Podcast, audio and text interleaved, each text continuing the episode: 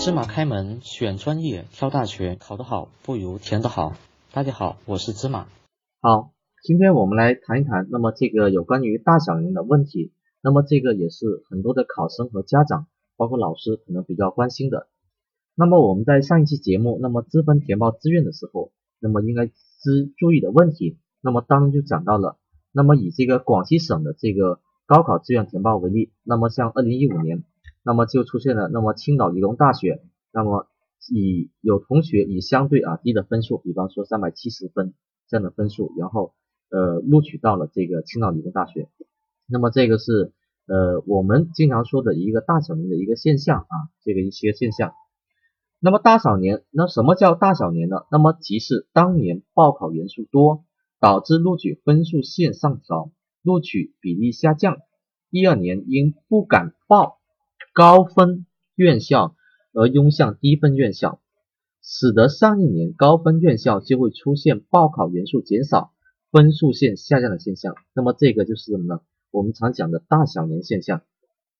那么大小年现象其实主要原因，那么老师要跟大家分析一下啊。那么这个原因呢，主要是考生包括家长啊，还有老师比较迷信上一年各高校录取分数线。一般来说，大年、小年是相隔一年或两年交替出现的。因为假如前一年某校或某专业分数非常高，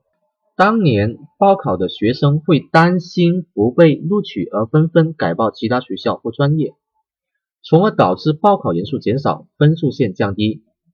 而后一年的考生看到这一年分数低，则都集中到这里来，那么分数线自然又会升高，那么以此循环往复，考生在填报志愿时，那么可关注大年、小年动向，参考这几年来这个学校的录取比例的改变趋势，那么尽量那么避免掉入大小年的陷阱。那么，如果大家合理利用大小年，有时候能得到异乎寻常的成功。那么，但是参考往年录取分数线填报志愿时，不能单纯看绝对分，那么同时也要看录取分数线的每个批控线，就是每个批去批次录取控制线之间的差值。因为高考试卷的难度每年都在变。所以分数高的年份不一定难考，